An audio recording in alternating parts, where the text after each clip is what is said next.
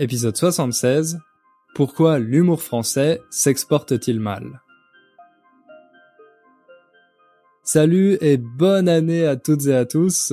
Oui, je sais, je suis très en retard. J'ai reçu beaucoup d'emails de personnes qui s'inquiétaient et qui se demandaient pourquoi il n'y avait pas de nouvel épisode ni de nouvelles vidéos sur la chaîne YouTube. La raison, elle est toute bête, j'avais juste besoin de faire une pause. Je me suis beaucoup mis la pression en 2019 pour euh, faire le podcast, lancer la chaîne YouTube et créer mon deuxième cours. À côté de ça, la communauté Inner French n'a pas arrêté de grandir. J'ai commencé à recevoir de plus en plus d'emails, de sollicitations, etc. J'adore ce que je fais et euh, je suis très chanceux d'avoir trouvé un public aussi génial que vous. Mais même quand on fait quelque chose qu'on adore, si on le fait trop et euh, qu'on se met trop la pression, ça finit par devenir une corvée. Je l'ai appris à mes dépens l'année dernière et j'ai eu un peu de mal à retrouver la motivation de m'y remettre. J'essayais, mais j'arrivais plus à créer quoi que ce soit d'intéressant.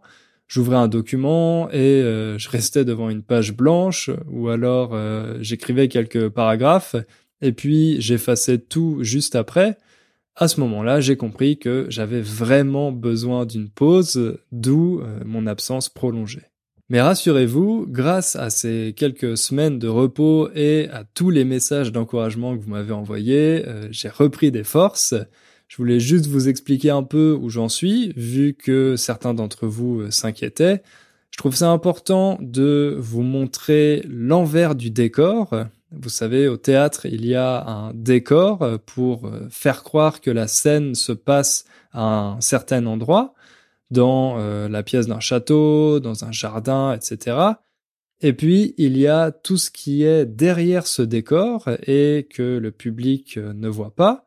L'éclairage, les câbles, les coulisses où les acteurs et actrices se préparent et attendent d'entrer sur scène. C'est de là que vient cette expression l'envers du décor, ce qui se passe derrière et que le public ne voit pas. Donc voilà, maintenant vous connaissez le pourquoi du comment, comme on dit, euh, la raison de mon absence. Pour être honnête, je sais pas encore quel sera le rythme de publication dans les mois à venir. Je suis en pleine phase de réorganisation, donc euh, je peux rien vous promettre pour le moment si ce n'est que je vais faire mon maximum pour continuer de publier régulièrement et ne pas vous laisser tomber. Sans transition, on va passer aux choses sérieuses, enfin pas si sérieuses que ça, vous allez voir. La semaine dernière, je suis allé au cinéma voir un film français, parce que oui, de temps en temps, il y a des films français qui passent en Pologne. Un film réalisé par Quentin Dupieux, si vous ne connaissez pas ce réalisateur, il fait des films assez particuliers avec euh, un humour euh, noir et absurde. Par exemple, celui que j'ai vu s'appelait euh, Le Dain avec l'acteur Jean Dujardin dans le rôle principal et il racontait l'histoire d'un homme qui achète une veste et cette veste change complètement sa personnalité. Donc bon, c'est pas vraiment un film grand public, c'est plutôt niche, mais si vous appréciez ce type d'humour, Quentin Dupieux, c'est vraiment un maître en la matière. Dupieux, ça s'écrit D-U-P-I-E-U-X. Je vous rappelle que, euh, comme d'habitude, vous pouvez retrouver toutes les ressources mentionnées dans la description de l'épisode sur euh, innerfrench.com, ainsi que la transcription complète. Bref, on était seulement une dizaine de spectateurs dans la salle, mais on a tous bien rigolé du début à la fin, et pour moi c'était cool de voir que les Polonais apprécient ce type d'humour. Avant de voir le film, je me disais que c'était un humour très français, mais j'ai eu la preuve du contraire. Et en pensant à ça, je me suis souvenu du message envoyé par euh, Laura, une auditrice du podcast. Je l'ai diffusé dans l'épisode précédent, Dedans, Laura disait qu'elle euh, voulait en savoir plus sur les comics français. Du coup, je me suis dit que ça serait un sujet parfait pour euh, commencer l'année du bon pied. Alors, j'ai fait un petit sondage auprès des étudiants de mes cours euh, Build a Strong Core et Raconte ton histoire dans les groupes privés qu'on partage. et je leur ai demandé si, dans leur pays, les Français ont la réputation d'avoir un bon sens de l'humour. J'imaginais que la réponse serait positive, parce que moi je trouve que mes compatriotes sont très drôles, mais plus des trois quarts des gens ont répondu non. Honnêtement, c'était un peu vexant. Ah oui, vexant, ça veut dire que quelque chose vous blesse dans votre amour-propre, dans votre estime personnelle. C'était un peu vexant d'entendre que les Français n'ont pas la réputation d'être drôles euh, à l'étranger. Bien sûr, c'était pas un sondage officiel avec euh, un échantillon représentatif de la population mondiale, mais quand même, les réponses étaient assez unanimes et elles contredisaient l'impression que j'avais eue en voyant les réactions des spectateurs polonais pendant euh, la comédie de Quentin Dupieux. Du coup, j'ai fait des recherches pour essayer de comprendre pourquoi l'humour français s'exporte mal. J'ai trouvé des choses assez intéressantes que je vais partager avec vous, et avec un peu de chance, je réussirai peut-être à vous faire apprécier notre sens de l'humour. Mais avant ça, je vous propose de faire un petit détour par le Japon en écoutant le message d'une auditrice. Bonjour Hugo, je m'appelle Kaori, je suis japonaise. Je voudrais t'envoyer ce message pour te témoigner tout mon remerciement pour tes vidéos que j'ai rencontrées sur YouTube par hasard et les podcasts par la suite. Cela m'a fait croire, tiens, mon français est impeccable. Je comprends parfaitement ce qu'il dit. Mais tout de suite après, j'ai compris, bien sûr, que c'était parce que tu parlais assez lentement et très clairement. En tout cas, grâce à cela, je suis absolument motivée pour continuer à apprendre le français plus sérieusement. Pourquoi sérieusement? C'est parce que je suis quelqu'un qui n'aime pas faire des efforts. Actuellement, je travaille à mi-temps dans une petite société d'importation des céréales bio de France. Là, je sens parfois des difficultés pour l'échange des emails ainsi que Skype quand on a l'entretien avec notre partenaire commercial. Surtout, comme je ne suis pas bonne à parler, je suis toujours tendue. Alors donc, à cette occasion, j'ai pris une décision de renforcer mes compétences avec des vidéos et podcasts. Pour finir, je voudrais ajouter une chose. Depuis cinq ans, je prends une leçon de chant des chansons françaises. Chez nous au Japon, ça existe. Un mot chanson comme un mot japonais. Ça se prononce chanson et il signifie uniquement les chansons françaises de l'époque des Piaf, Yves Montand, Barbara, etc. En général, elles sont chantées en japonais, mais personnellement, je préfère chanter en français, car je trouve que c'est plus naturel. Voilà ce que je voulais te dire. J'espère bien qu'un jour tu viendras au Japon. Merci de m'avoir écouté. J'attends impatiemment ta prochaine épisode. À bientôt. Merci beaucoup pour ton enregistrement, Kaori, et merci pour euh, ta patience, vu que tu me l'as envoyé en juillet. J'en profite pour vous rappeler que si vous aussi vous voulez passer dans le podcast, je vous conseille d'attendre encore quelques mois avant de m'envoyer votre message, parce que j'en ai déjà énormément en stock. Alors, Kaori, comme je te l'ai dit dans mon email de réponse, ta prononciation est vraiment impeccable, parfaite. J'entends pas du tout l'accent japonais quand tu parles. Ça me fait plaisir de savoir que je t'ai motivé à te remettre sérieusement au français. Mais honnêtement, je pense pas que tu en aies besoin. La méthode que tu as utilisée jusqu'ici a l'air de bien marcher vu le niveau que tu as atteint, donc je te conseille juste de euh, continuer comme ça. En plus, tu as trouvé une activité qui te donne du plaisir, chanter des chansons françaises, et je suis sûr que ça t'a beaucoup aidé en matière de prononciation. D'ailleurs, si vous aussi vous aimeriez apprendre le français en chanson, je vous recommande d'aller sur le site euh, Lyrics Training ou de télécharger leur application. Dessus, il y a des chansons françaises avec des activités où vous devez compléter les paroles. Donc ça vous permet, un, d'améliorer votre compréhension orale et deux, de travailler sur votre prononciation en chantant des chansons euh, comme au karaoké. Et puis, tout est sous forme de jeu avec euh, des points à gagner, etc. Du coup, c'est assez ludique. Voilà, je répète le nom, Lyrics Training. Encore merci pour ton message Kaori et continue comme ça.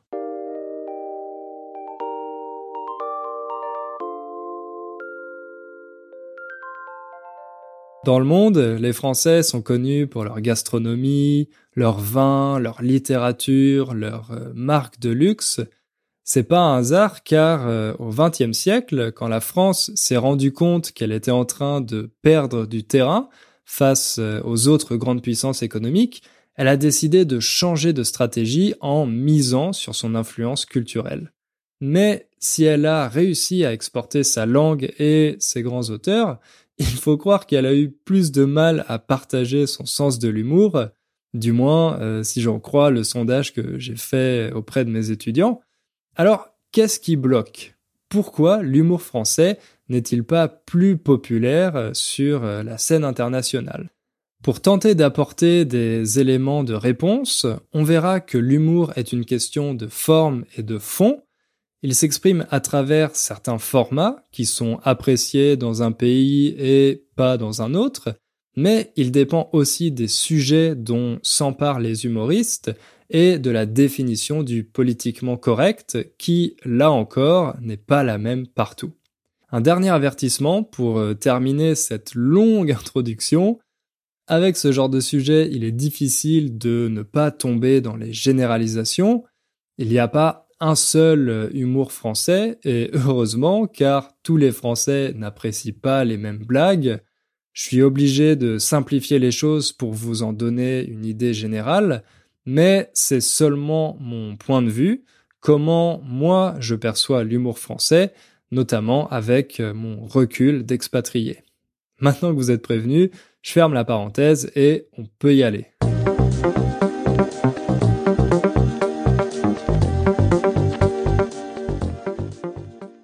Connaissez-vous la différence entre les mots humeur et humour? Enfin, déjà, est-ce que vous entendez cette différence? Humeur, humour. Humeur, ça s'écrit H-U-M-E-U-R et ça signifie l'état d'esprit dans lequel euh, vous êtes à un moment donné. Par exemple, euh, ce matin, quand vous vous êtes réveillé, vous aviez bien dormi, le soleil brillait dehors, vous êtes fait euh, un bon café et vous étiez de bonne humeur, vous étiez content. Ensuite, vous avez reçu un coup de téléphone de votre chef qui vous a hurlé dessus en vous ordonnant de venir immédiatement au bureau pour euh, régler un problème urgent. Vous vous êtes habillé en vitesse sans avoir le temps de manger votre petit déjeuner et sur le chemin du travail, il s'est mis à pleuvoir. Donc là, en arrivant au bureau, vous étiez de mauvaise humeur. Mais ça, c'est pas euh, le sujet de notre épisode. Le sujet de notre épisode, c'est l'humour. H-U-M-O-U-R. On peut le définir comme une forme d'esprit qui souligne avec euh, ironie et détachement les aspects plaisants, drôles ou bizarres de la réalité. Si ces deux mots sont aussi proches, c'est parce que jusqu'au XVIIIe siècle, le mot humour n'existait pas en France. Il y avait seulement le mot humeur. On utilisait parfois le mot esprit, faire de l'esprit, ou euh, avoir de l'esprit, pour dire que quelqu'un était capable de dire des choses amusantes avec euh, intelligence. Mais c'est grâce à nos voisins anglais que le mot humour a fait son apparition chez nous. Enfin, à l'origine, ce sont les Anglais qui ont pris le mot français humeur et qui l'ont transformé en humor, avec euh, un sens légèrement différent. Ensuite, au XVIIIe siècle, les Français se sont mis à l'utiliser parce qu'il n'y avait pas d'équivalent. Baron, comment avez-vous trouvé les Anglais? Très distrayant. Ils ont là-bas une forme de conversation qu'ils appellent humour et qui fait beaucoup rire. Enfin, ce qu'ils appellent rire. Humour Mhm. C'est une forme d'esprit. Non, pas vraiment, non. Hum, Et comment le traduisez-vous? On ne peut le comparer à rien. Ah, c'est le mystère, vous nous faites brûler de curiosité. Mais enfin, un art de conversation qui fait rire, il faut bien que cela soit une sorte d'esprit. Non, ce n'est pas, ce n'est pas esprit le mot juste. Il nous manque un terme à nous, français. Ça, c'était un passage d'un film de Patrice Lecomte intitulé Ridicule. Il me semble que je vous en ai déjà passé un extrait dans un autre épisode. C'est un film qui montre la vie à la cour du roi Louis XVI, juste avant la Révolution française. Et justement, on voit qu'il y a une compétition permanente entre les membres de la cour, les courtisans, pour être celui qui a le plus d'esprit, celui qui est capable de divertir les autres pendant un dîner, en faisant des remarques ironiques, sarcastiques. Ils font tout pour ridiculiser les autres et ne jamais perdre la face. C'est pour ça que le film s'appelle Ridicule, parce qu'il y a cette peur constante du ridicule. Je vous recommande vraiment de le voir si cette époque vous intéresse. Les dialogues sont excellents et il a reçu euh, de nombreuses récompenses en France. D'ailleurs, on dit souvent que ces joutes verbales, ces combats de bons mots entre courtisans, elles ont façonné l'humour français. Les Anglais sont connus pour leur sens de l'autodérision, alors que nous, les Français, on préfère se moquer des autres. Il y a toujours cette peur de perdre la face, de tomber dans le ridicule, même encore aujourd'hui. On revendique notre liberté d'expression, mais c'est en général pour pouvoir se moquer de ceux qui sont différents, de par leurs origines, euh, leur classe sociale, leur religion ou euh, leur euh, orientation sexuelle. Par contre, quand il s'agit de se moquer de nous-mêmes, là, on a tendance à vite prendre la mouche. Prendre la mouche, c'est une expression pour dire se vexer, justement, le verbe dont je vous ai parlé tout à l'heure. Donc, se moquer des autres, très bien, on adore. Se moquer de nous-mêmes, rire euh, de nos défauts, là, on a plus de mal à le faire. Bien sûr, euh, je généralise, il y a des exceptions. Je trouve juste que cet esprit de cours et cette peur du ridicule est encore bien présente dans l'esprit des Français. Mais revenons-en à nos moutons. On parlait de la distinction entre les mots humeur et humour. Alors, de la même manière que le mot humor était euh, intraduisible pour les Français du XVIIIe siècle, peut-être qu'il est tout simplement impossible de traduire le sens de l'humour d'une langue à l'autre. Souvent, l'effet comique réside dans euh, l'utilisation qu'on fait de sa langue. On joue avec les mots pour euh, leur donner un double sens, pour euh, souligner l'ironie d'une situation. D'ailleurs, certaines de ces blagues s'appellent des jeux de mots, des jeux de mots. Le choix d'une tournure de phrase plutôt qu'une autre, le rythme, comme les célèbres one-liners en anglais, ce sont toutes ces subtilités qui rendent une blague drôle ou au contraire font un bide.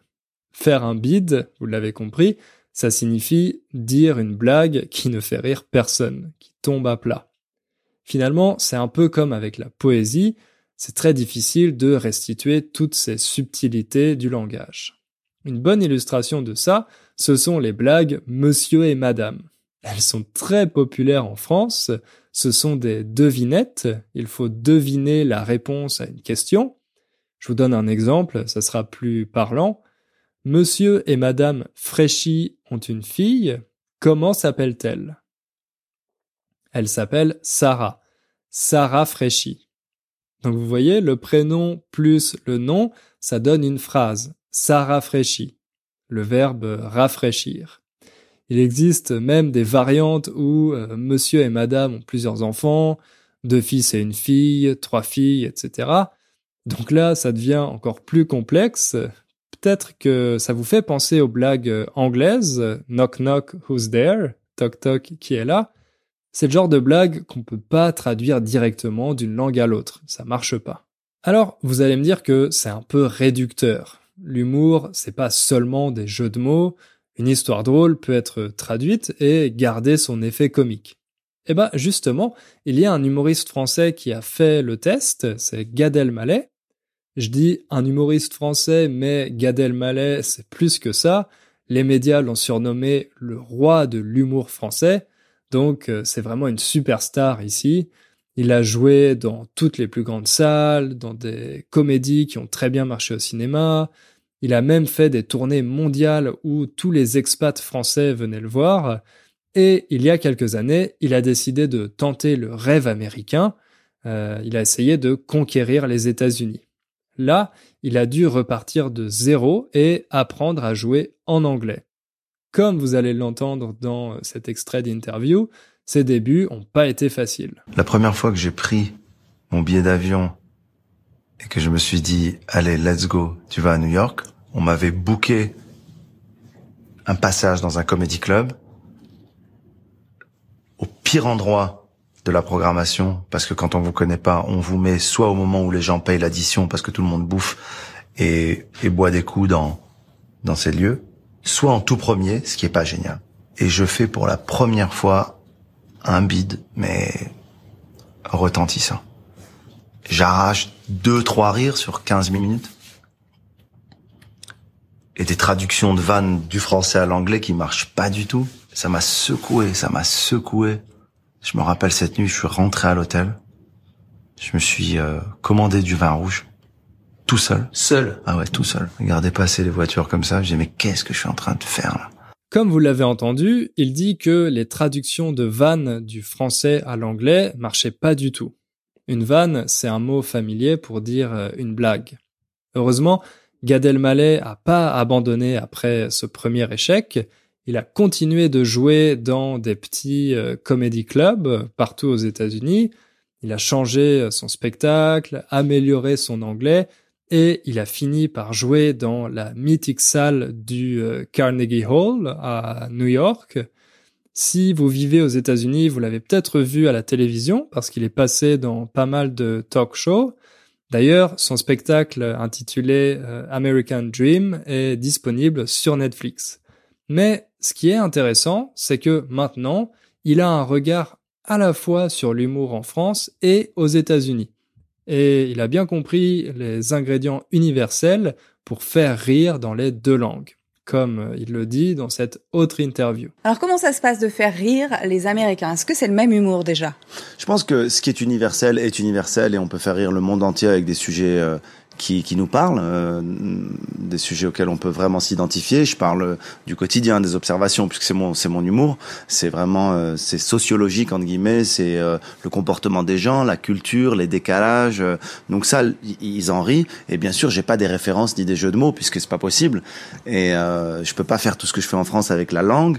Euh, donc euh, tout ce qui tout ce qui parle de, de la vie de tous les jours et surtout de ma vision euh, sur les Américains, ça leur plaît énormément. Ce que dit Gad Elmaleh dans cet extrait, ça illustre bien ses problèmes de traduction. Il peut pas faire les mêmes jeux de mots qu'en français, ce qui est assez handicapant vu qu'une grande partie de ses sketchs repose sur ces mécanismes. D'un autre côté, il explique aussi qu'il y a des sujets universels qui peuvent faire rire dans toutes les langues, des observations sur la vie quotidienne par exemple. D'ailleurs, ça marche tellement bien que Gad Elmaleh et d'autres humoristes français se sont récemment retrouvés au cœur d'une polémique quand une chaîne YouTube appelée Copy Comic a révélé qu'ils avaient volé plusieurs de leurs blagues à des humoristes étrangers, notamment des Américains.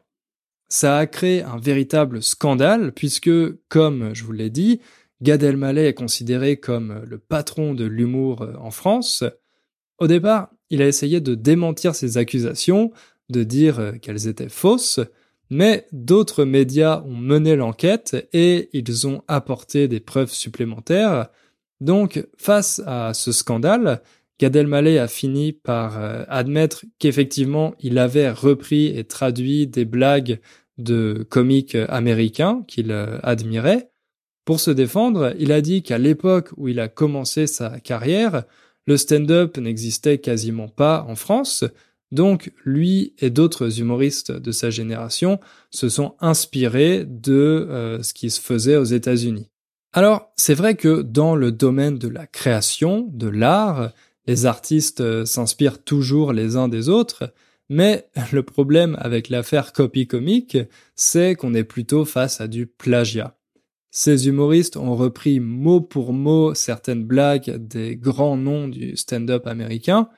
Bien sûr, ils n'ont pas copié les spectacles en entier, seulement quelques répliques euh, ici et là, mais ça a suffi pour ternir leur image auprès d'une partie euh, de leurs fans.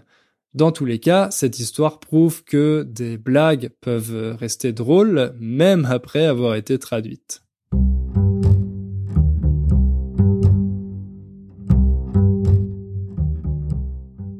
Maintenant, si on met de côté la question de la langue, peut-être que le problème réside dans le format.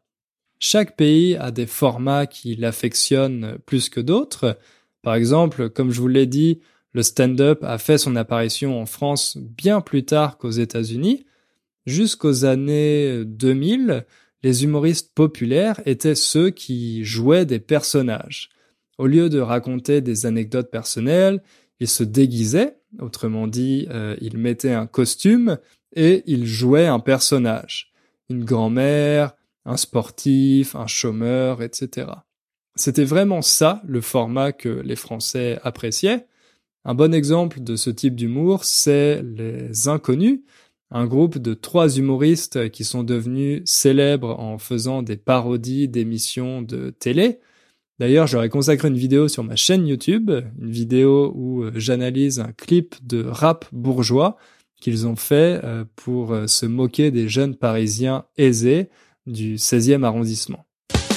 Hey mec, je me présente, je m'appelle Charles-Henri Dupré. J'habite à Neuilly dans un quartier alors paumé. Je suis fils unique dans un hôtel particulier. C'est la croix, la bannière pour me... Mais depuis une vingtaine d'années, l'humour français change de mode d'expression les humoristes qui jouent des personnages sont devenus un peu ringards, un peu démodés. Maintenant, c'est le stand-up à l'américaine qui est à la mode. Et ça, c'est grâce à un homme, Jamel Debbouze. Jamel Debbouze, c'est un humoriste et acteur franco-marocain qui a grandi en banlieue parisienne.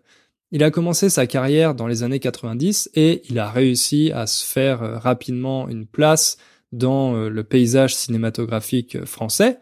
Par exemple, il a joué dans euh, Le fabuleux destin d'Amélie Poulain ou encore dans euh, Astérix et Obélix Mission Cléopâtre. À côté de sa carrière d'acteur, il a été l'un des premiers humoristes issus d'une minorité à être apprécié par le grand public. Dans ses spectacles, il parlait de la vie en banlieue, de ses racines marocaines, de la place des immigrés en France, des sujets qui n'avaient quasiment jamais été abordés sur scène jusque-là. C'est pour ça, malheureusement, toutes les meufs de mon quartier, c'est devenu des bonhommes.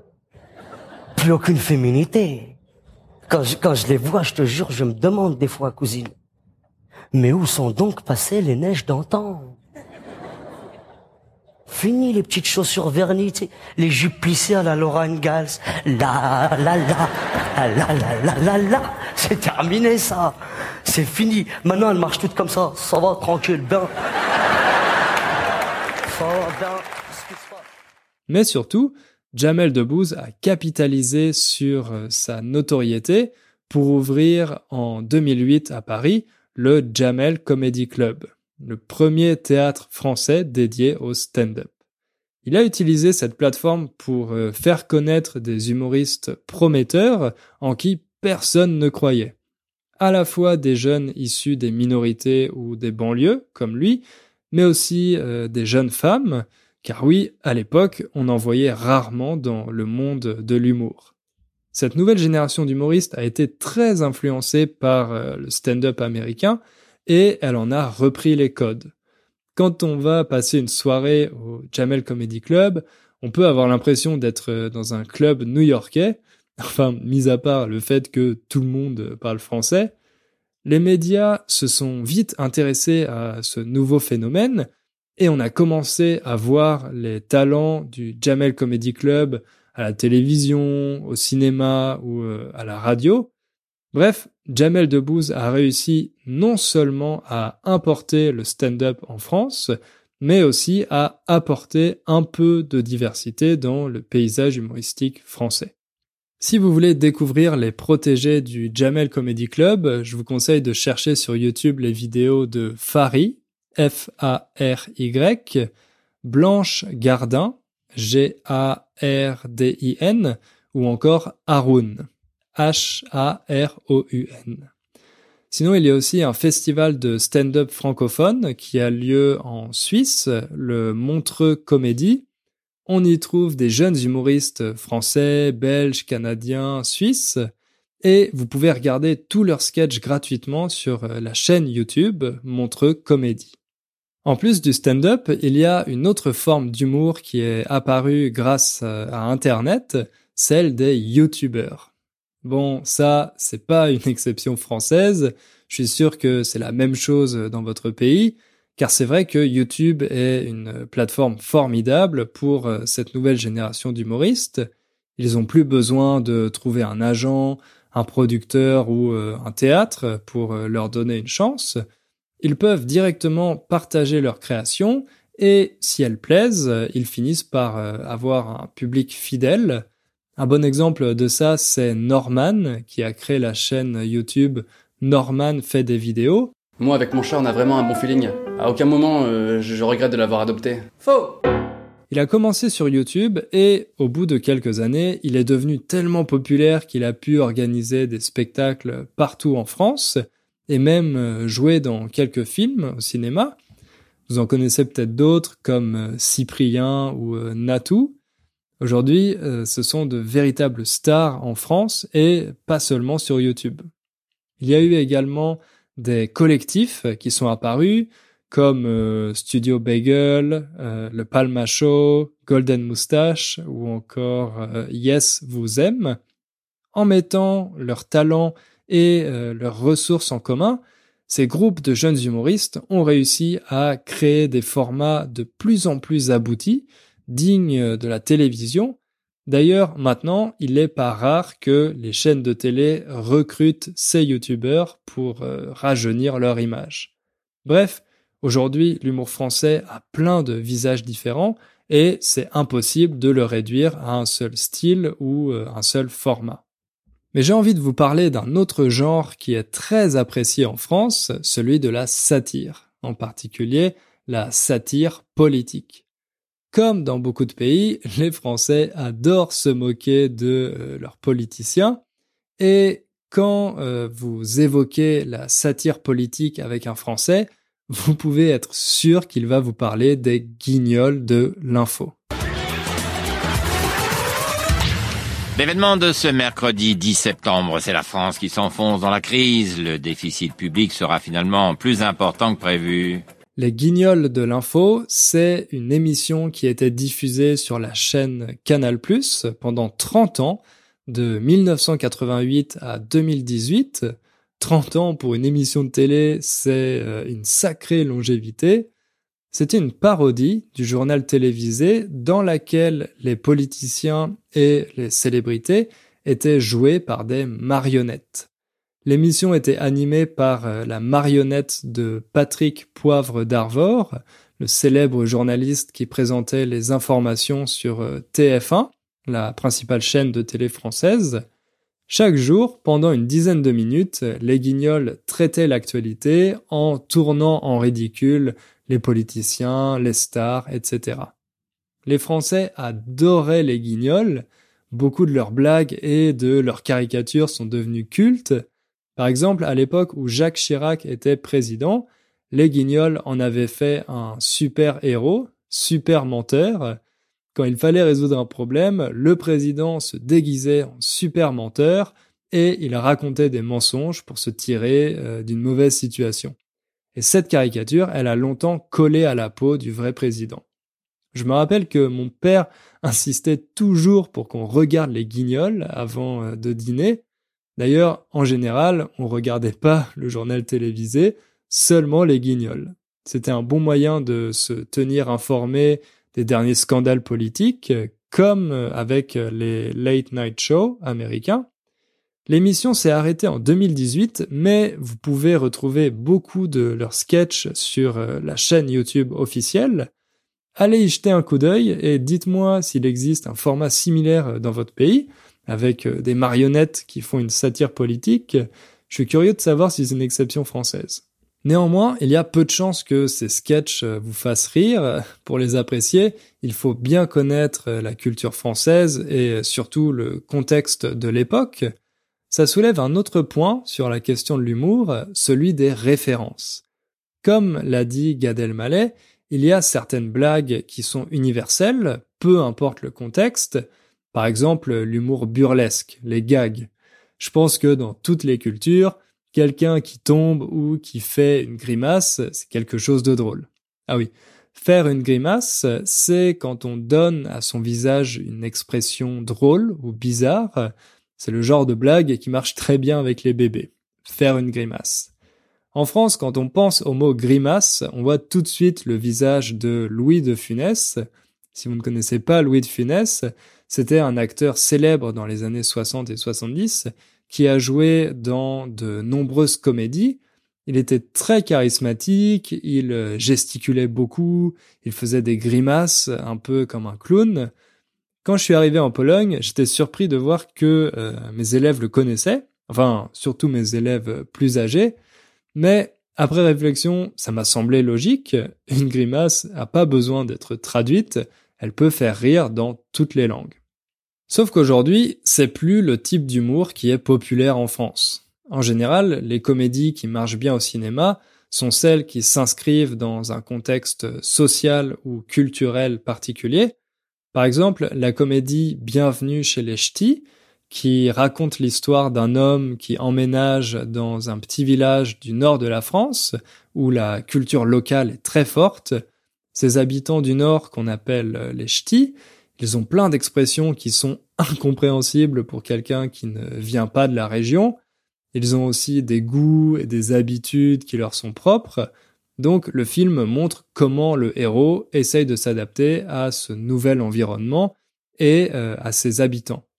Si je vous parle de ce film, c'est parce qu'il a battu des records de fréquentation au cinéma avec plus de 20 millions d'entrées en France. D'ailleurs, l'acteur euh, Will Smith avait acheté les droits pour euh, faire un remake américain qui se serait passé dans un village de la campagne profonde, mais finalement le projet n'a pas vu le jour. Le réalisateur français, euh, Danny Boone, qui en est aussi euh, l'acteur principal, trouvait pas le scénario assez convaincant, donc euh, il a mis son veto. Avec cet exemple, on voit qu'il n'est pas toujours possible de transposer un contexte d'un pays à l'autre. Il existe des spécificités culturelles propres à chaque pays qui sont difficilement compréhensibles ailleurs. Or, comme je vous l'ai dit, ce sont justement les comédies qui traitent de ces spécificités qui marchent le mieux dans l'Hexagone euh, depuis une vingtaine d'années. C'est pas vraiment surprenant puisque la France est la patrie de Molière et de ses célèbres comédies de mœurs, autrement dit, ces pièces de théâtre dans lesquelles il se moquait de certains groupes sociaux, comme euh, la bourgeoisie par exemple. Aujourd'hui, plus de trois siècles plus tard, l'héritage de Molière est toujours bien présent dans euh, les comédies françaises. Mais pourquoi ces films traversent-ils si rarement les frontières de l'Hexagone? En fait, c'est pas seulement une question de contexte social, le problème vient aussi du fait que euh, la définition du politiquement correct n'est pas la même partout. Peut-être que vous avez vu ou euh, entendu parler du film Qu'est-ce qu'on a fait au bon Dieu? C'est une expression. Parfois, on dit euh, qu'est-ce que j'ai fait au bon Dieu pour mériter ça? Autrement dit, quelle faute ai-je commise pour que Dieu décide de euh, me punir ainsi? Ce film, il met en scène une euh, famille française bourgeoise catholique, les Verneuil, et le problème des parents Verneuil, c'est que leurs quatre filles ont décidé d'épouser des hommes qui ne correspondent pas vraiment à leur goût personnel un juif, un musulman, un asiatique et un noir. Donc, les parents Verneuil se demandent ce qu'ils ont fait au bon Dieu pour que leurs filles euh, choisissent de tels maris. Cette comédie, elle est censée se moquer des clichés racistes des parents Verneuil, mais aussi de ceux que euh, les quatre maris ont les uns sur les autres. Du coup, on entend ces blagues racistes pendant tout le film, en théorie, euh, pour en montrer l'absurdité. Et à la fin, évidemment, il y a une morale, un message de tolérance. Si je vous en parle, c'est parce que cette comédie a été le plus gros succès au cinéma en France en 2014, l'année de sa sortie. Mais de nombreuses critiques ont montré qu'au lieu de lutter euh, contre ce genre de comportement raciste, le film leur a donné une certaine légitimité. Déjà, les quatre maris incarnent tous les clichés qu'on peut avoir sur leur culture. Le juif euh, cherche une idée business pour devenir riche, l'asiatique euh, fait du kung-fu, etc., etc. En fait, ce sont pas vraiment des personnages, mais des caricatures qui renforce à chaque scène les stéréotypes que les Français ont sur ces minorités. Et puis, comme ces quatre maris se moquent aussi les uns des autres, on a l'impression que ces blagues sont acceptables. Concernant les parents Verneuil, le réalisateur nous montre que, malgré leur racisme évident, ils ont un bon fond. Avoir un bon fond, c'est une expression pour dire qu'une personne est bonne et honnête malgré les apparences, malgré des signes qui laissent penser le contraire. Donc, en regardant le film, on finit par avoir l'impression que les parents Verneuil ont un bon fond. Certes, ils sont un peu racistes, mais ils souhaitent juste le bonheur de leur fille. Bref, d'après ces critiques, qu'est-ce qu'on a fait au bon Dieu banalise le racisme, il le rend acceptable en le dédramatisant. C'est d'ailleurs pour ça que les distributeurs américains ont refusé de sortir le film aux États-Unis. Ils sentaient qu'il serait perçu comme raciste par les spectateurs américains.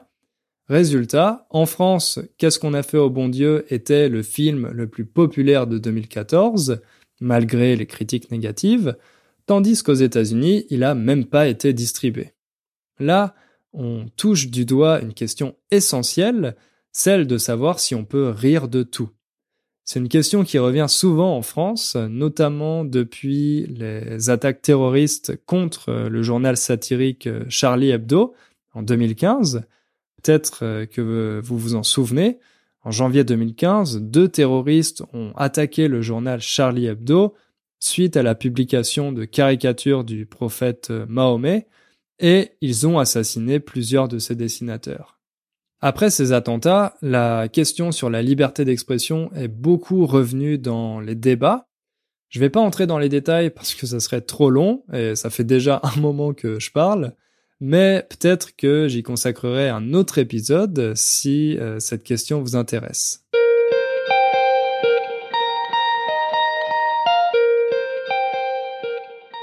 Voilà, j'ai essayé de vous donner un aperçu, un résumé de l'humour français.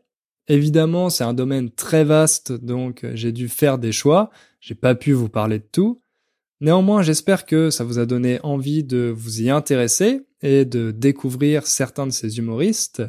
Pour terminer, comme d'habitude, je vous propose d'écouter un deuxième auditeur qui nous vient cette fois du Brésil. Salut Hugo, comment ça va? J'espère que tout va bien. Euh, je suis Vinicius et j'habite en ville euh, nord-est du Brésil qui s'appelle Fortaleza. Euh, J'apprends le français depuis six mois et le Inner French est probablement la chose qui m'a aidé le plus dans ma voyage dans cette langue magnifique qui est la langue française. Euh, alors, je suis une personne qui bien aime étudier les langues du monde. Je suis ça qu'ils appellent euh, un language nerd, qui est quelqu'un qui aime étudier les langues, qui sait que je suis. J'ai un rêve de parler les quantités les plus grandes de langues qui est possible pour moi parler. Euh, je parle déjà le portugais parce que je suis né en Brésil, euh, aussi l'anglais et le français comme je suis train de parler avec toi maintenant. Et maintenant, j'apprends aussi l'allemand. Et moi, j'ai envie d'apprendre, par exemple, le grec, le japonais, le chinois, le polonais, et etc. Euh, alors, j'ai une petite question à toi. Euh, j'ai tout le temps essayé de trouver les films et les séries télévisées en français, mais je ne les trouve jamais parce que c'est trop difficile pour rencontrer, pour euh, trouver quelques séries ou quelques films qui est très à mon plaisir, qui me plaisent. Et quand je les trouve, je ne comprends qu'est-ce qu'ils disent. Par, par exemple, il y a une fois que j'ai essayé de regarder le film de Mélie Poulain, mais je ne compris rien de qu'est-ce qu'il dit parce qu'il parle d'une façon très compliquée et très rapidement. Euh, et ma question est si tu si tu pourrais me recommander euh, quelques séries télévisées qui tu penses que tu trouves intéressant pour un, étudiant de la langue française pour apprendre et, un qui est très intéressant. Alors, merci beaucoup pour tout. Euh, bien aime ton podcast et tes vidéos parce que tu parles d'une façon très euh, lentement et très claire. Je comprends presque tout qui te parle. Et c'est une chose qui m'a aidé beaucoup dans mon voyage parce que euh, ça m'aide à améliorer ma compréhension orale. Et c'est très bon. Je voudrais tant que tous les Français parlent que de même façon que tu parles. Mais tous les Français parlent euh, rapidement et n'est pas clair. C'est un peu difficile pour moi, mais, je serai capable de bien de bien comprendre qu'est-ce que les Français parlent quelques jours. Alors, merci beaucoup pour tout. Salut et ciao. Merci pour ton message, Vinicius. Alors, euh, j'ai déjà parlé plusieurs fois des séries et des films français en expliquant pourquoi ils sont difficiles à comprendre. Je te conseille d'aller voir sur ma chaîne YouTube la vidéo qui s'appelle Les films français incompréhensibles ou celle sur ma série française préférée. Il y a aussi un épisode du podcast intitulé Pourquoi les séries sont-elles si populaires dans lequel je partage quelques recommandations. Plus généralement, si tu apprends la langue depuis seulement six mois, c'est normal de ne pas être capable de comprendre tout ça. T'as pas encore le niveau. Donc, pour le moment, je te conseille plutôt de chercher des vidéos plus courtes, sur YouTube par exemple, des vidéos que tu pourras regarder plusieurs fois. Et quand tu seras à l'aise avec ce format, tu pourras réessayer de regarder euh, des films ou des séries. Voilà, on va s'arrêter là. J'espère que cet épisode vous a plu. Avant de finir, comme beaucoup d'entre vous m'ont posé la question, sachez que les inscriptions pour mon cours Build a Strong Core vont réouvrir dans deux semaines, la dernière semaine de février.